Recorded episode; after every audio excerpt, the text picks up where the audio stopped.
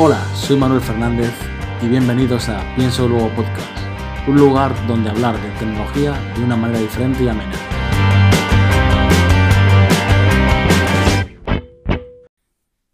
Buenos días, buenas tardes y buenas noches. Bienvenidos a Pienso Luego Podcast, el podcast de tecnología en el que hablo de tecnología y básicamente lo, lo que se me pasa por la cabeza. Hoy quería hablaros sobre, sobre un tema del 5G, ¿vale? Un saludo para Miguel Bosé, allí donde esté, y su paranoica con el 5G. Pero bromas aparte, pues voy a hablar de 10 casos de uso que me llegó en un PDF más o menos del trabajo, en el que hablan de cosas que resultan interesantes, ¿no? O por lo menos son 10 predicciones futuras de lo que se espera. Y está bien porque, porque lo que se ve en el informe, por lo menos, que no es nada digamos, que tenga que ocurrir.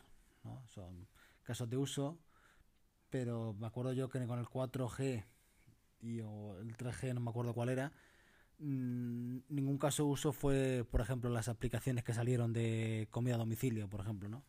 Y es una cosa muy relevante. O en su día las redes sociales, ¿vale? Así que, que, que yo comente ahora estos posibles casos de uso, pues puede que se den, puede que no, puede que salgan otros totalmente diferentes, a saber, ¿no?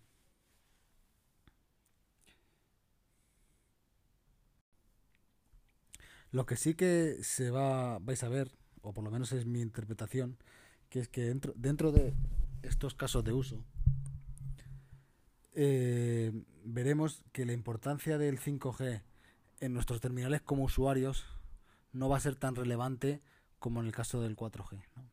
Digamos que con el 4G eh, a los usuarios pasamos de tener conexiones de ADSL a conexiones de fibra, ¿no? De fibra básica, ¿eh? no, no, no, pensemos en conexiones de fibra a gigabit, ¿no?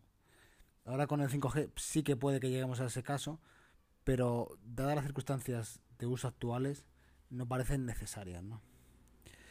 Y bueno, sin más, me voy a echar un vistazo aquí al PDF, a una fotillo que hay, que luego la compartiré y en el que se hablan de un de un en inglés un timeline un un de, ay, cómo se diría en español una, una línea de tiempo en el que veremos más o menos las predicciones de lo que tiene, ¿no? de las cosas que van a ir saliendo, las, los servicios posibles que van a ir saliendo. ¿no?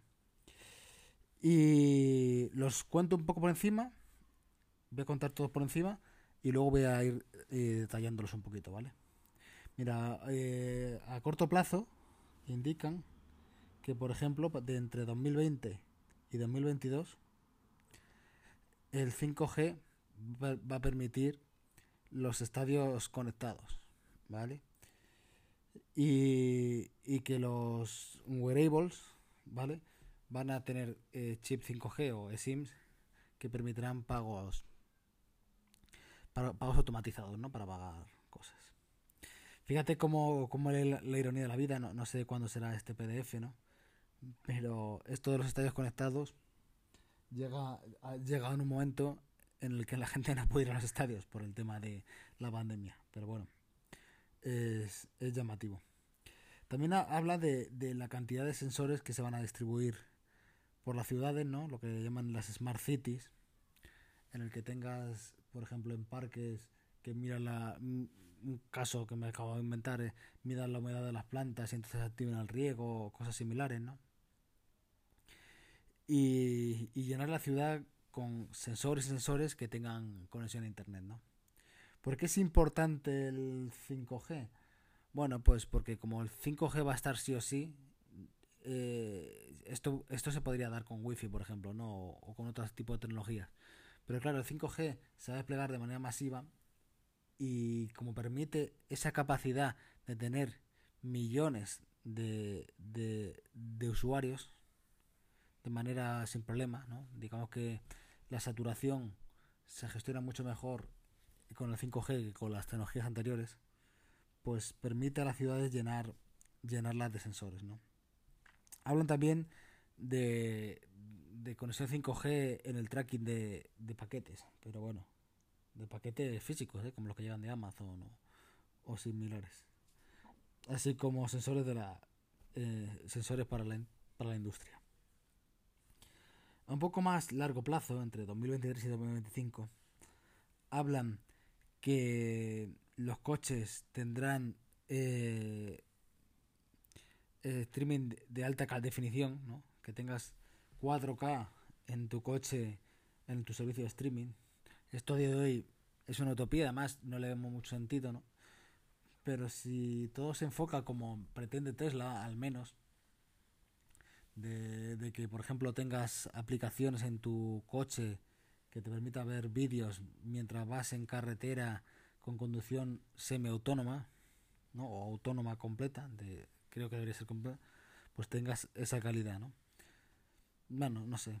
Esto pone 2023, a mí me parece un poco muy a largo plazo. No, que, no veo problemas en que la tecnología estuviera, pero sí veo problemas en que la regulación permita ese tipo de, de, de aplicaciones ¿no? en, los coches. Eh, también hablan de una mejorada vigilancia de vídeo, me refiero a las CCTVs que están repartidas, pues que haya muchas más cámaras y todas estas a su vez envíen el, los vídeos a través de 5G, bueno, pues, pues puede ser, ¿no? Puede ser. Digamos que podrías poner cámaras de una forma más fácil, sin, sin, sin tener que tener conexión a internet como ahora, ¿no? No sé. Pues sí, pues, pues, pues puede ser. Me parece una cosa demasiado complicada. Hablan de, de vehículos autónomos de servicio público, como pueden ser autobuses y taxis para 2025, en el que el 5G les permitirá comunicarse entre ellos. Pues bueno, pues no lo sé. No lo sé. Acabo de ver una cosa que me, que me llama la atención, que no me fijé antes, y es que entre 2023 y 2025 pone wearables ingestibles o como se diga, cosas que se coman con 5G. Hostia, esto, esto le va a explotar la cabeza a nuestro amigo, a nuestro amigo Bumburi y... Ay, no me sale ahora el nombre, pero sabes de quién hablo. Y, y bueno, los coches autónomos, ambulancias autónomas, coches guiados autónomos, bueno, pues lo, lo que venimos hablando, ¿no? También hablan de, de, que, por ejemplo, tengas mejoras de sustanciales en, el, en la gafa de, de realidad aumentada. Bueno, yo aquí tengo mis dudas si el 5G es necesario para esto o no. Entiendo que sí que te hace falta tener un, un gran ancho de banda para realidad aumentada, pero no sé, a lo mejor, a lo mejor este año vemos ya una, un anticipo con las supuestas gafas de Apple si tenemos un modelo con 5G autónomo del iPhone, pues a lo mejor para esta para esta fecha vemos vemos algo así, ¿no? Hablan también del tema de beacons y tiendas conectadas, ¿no? De que te vayas acercando y las cosas tengan te, te vayan mostrando información tanto en tu dispositivo como en tus gafas o tu wearable, ¿no? De mira ofertas, mira no sé qué, ibas buscando no sé cuánto, pues un poco una compra integrada más, más personalizada, ¿no? Conforme más, oye, mira, que, te habías olvidado aquí de comprar el jamón de York. No sé. Cosas así que ahora mismo no se nos ocurren, pero que posiblemente nos aporten nos aporten un valor añadido que no tenemos hoy en día. ¿eh? ¿Entendí? Y ya para el largo plazo, lo que, lo que sugieren es un poco el, el control remoto de muchísimas cosas, ¿vale? Entre, por ejemplo, ambulancias que vayan solas a los sitios de manera autónoma.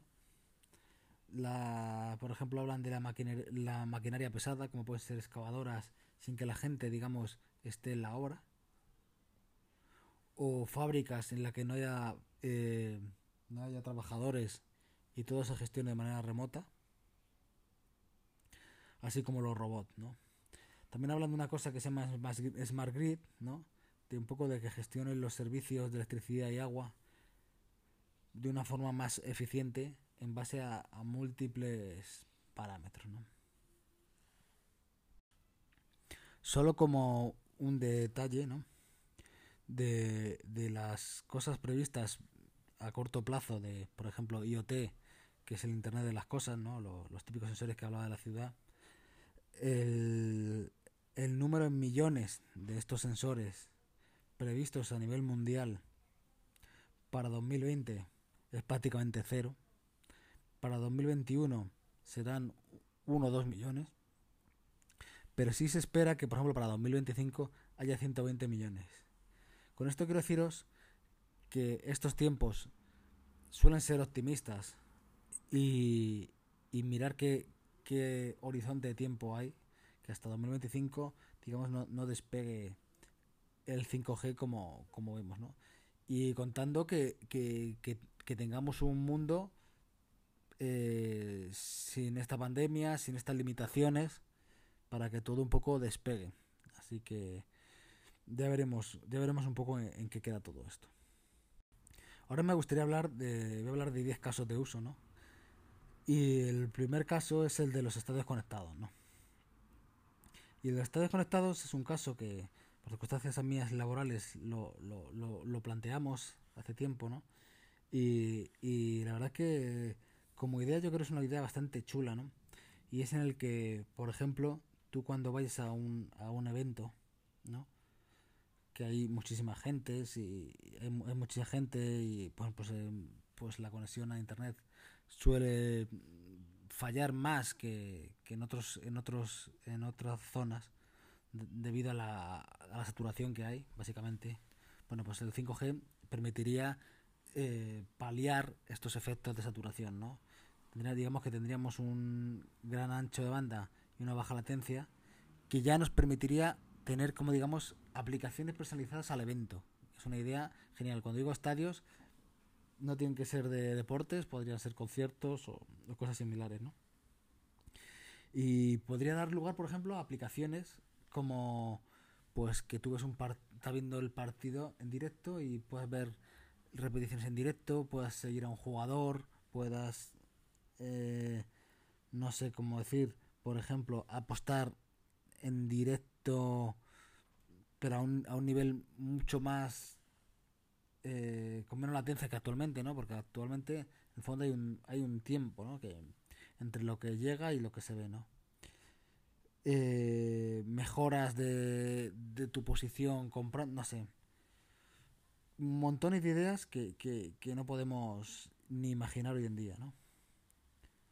Así que eh, compras en el propio estadio pues mucho más dinámicas, ¿no? Porque como todo va a ir relativamente más rápido, pues te permite hacer hacer acciones que actualmente no tenías, ¿no?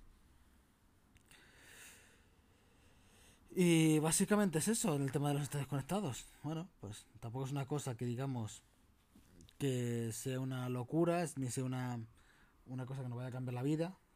De hecho, ya creo que se, hecho, se hizo un piloto con el en el campo de Barcelona.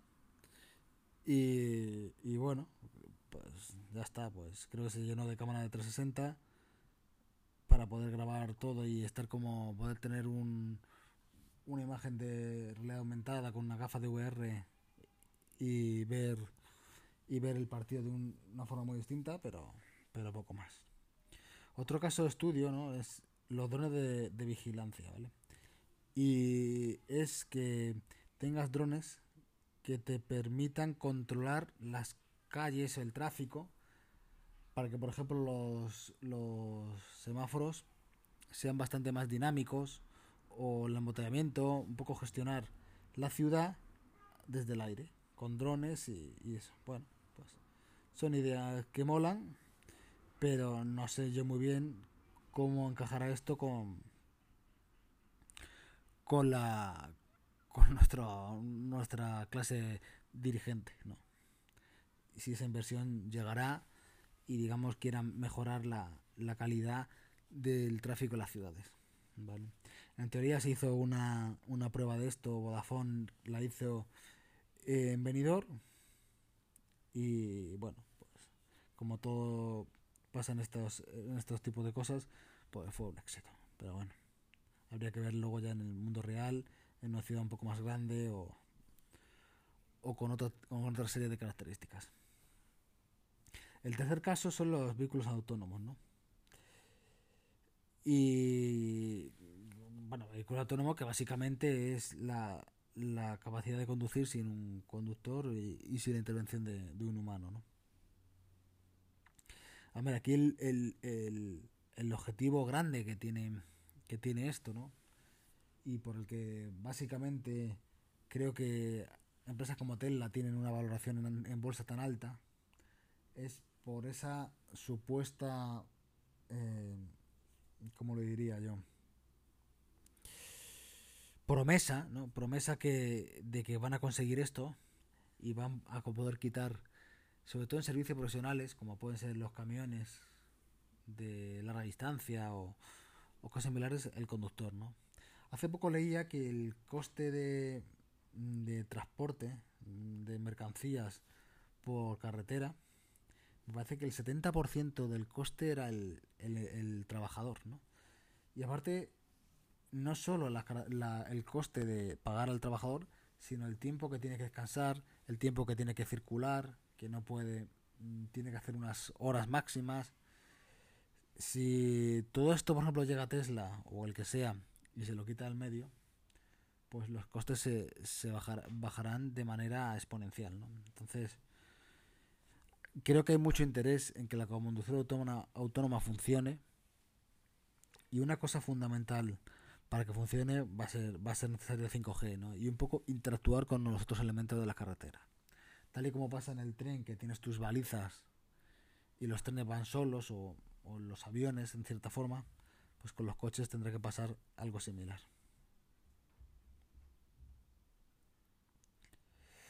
El caso 4, pues es un poco más anticipado, es esa, esa interconectividad entre, entre distintos vehículos, que ya por ejemplo algunos modelos de coches hoy en día ya salen con ella, ¿no? Bueno, han tenido problemas como por ejemplo el Black Golf, pero es eso, ¿no? Que un poco entre ellos vayan mandando información relevante y, actualizada sobre todo y fiable, ¿no? Porque actualmente sí que hay esa información, ¿no? Tú vas el Waze y te avisa de que hay un accidente o que hay un coche parado en la mediana o lo que sea, pero el nivel de fiabilidad de esa información no es lo que debería para, una, para un vehículo autónomo, ¿no? Y sobre todo, para optimizar también la circulación en carretera y ese, y ese tipo de cosas.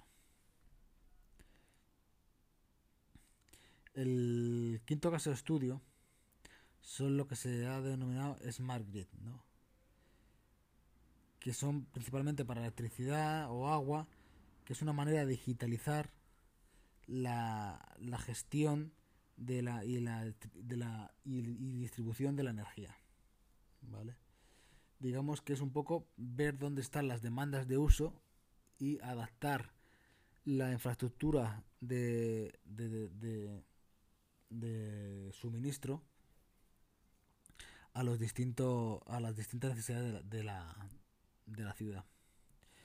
Aquí realmente creo que lo único que aporta el 5G realmente es que es una forma de de que esto escale de forma más o menos rápida, ¿no? Porque no tienes que montar infraestructura de comunicaciones específica, sino que los cacharros tengan su, su capacidad de, de comunicación y fuera. No hay, no hay más.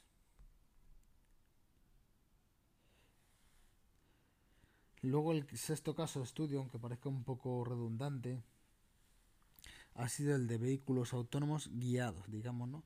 Lo que se llaman como los convoys, ¿no? De que tienes un, una serie de camiones que siguen a otros, ¿no?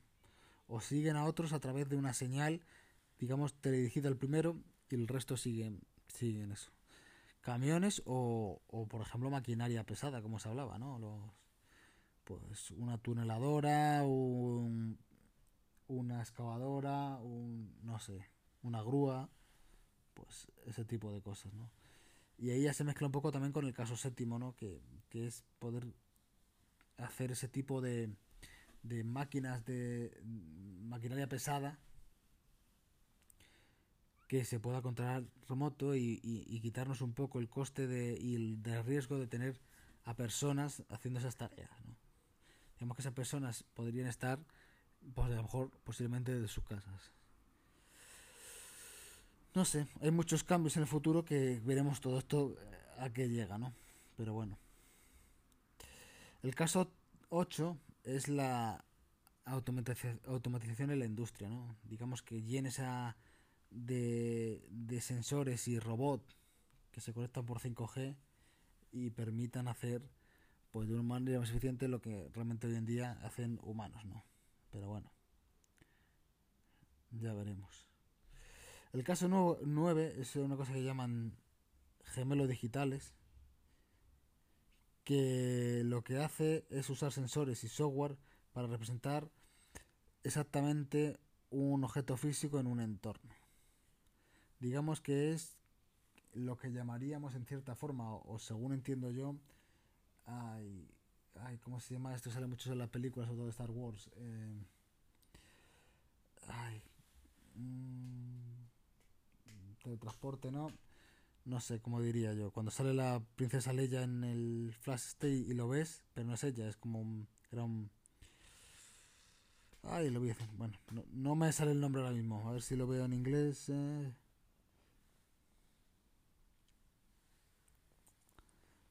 ¿Cómo se llamaría eso? Holograma, disculpar, holograma. Hologramas que permitan, pues yo que sé que veas cómo te queda algo o cosas similares. Bueno, pues si lo, lo anterior que contaba parecía ciencia ficción, pues esto no digo nada. Y el caso décimo es el tema de, de, la, de la realidad aumentada, ¿no? Digamos que se espera que con el 5G pegue un, un, una buena, un buen salto, tanto digamos en capacidad de pues el ancho de banda que puedan usar las la información que llega a esas gafas, ¿no? Con mayor calidad de imagen, menor latencia, eh, movilidad, y que puedas estar por la calle con una gafa aumentada, no tengas que tener la infraestructura que tienes que tener ahora, por ejemplo, con las HoloLens o como se diga de Microsoft, ¿no? Con esa serie de cables y, y demás. Y que permita, claro, pues hacer un, un poco el, el, trabajo de manera más eficiente, ¿no? Porque puedes tener puntos de vista, visión o información, pues adicional a lo, a lo que tenemos hoy en día. Y bueno, pues básicamente era, era esto, ¿no? Era contaros los 10 casillos de uso que he visto aquí en el, en el PDF, pero que no haya sido muy denso. Bueno, me apetecía un poco hablar de ello. Y, y eso, y, recordar, es, son casos de usos que son casos lo, principal que viene en el 5G son casos de usos nuevos, ¿vale? ¿Qué quiere decir? Que si hoy, este año, no os compráis un teléfono con 5G, no os preocupéis, tenéis tiempo de sobra para que vuestro dispositivo tenga esa, esa tecnología. Y nada más, un saludo y nos escuchamos en el siguiente podcast. Chao.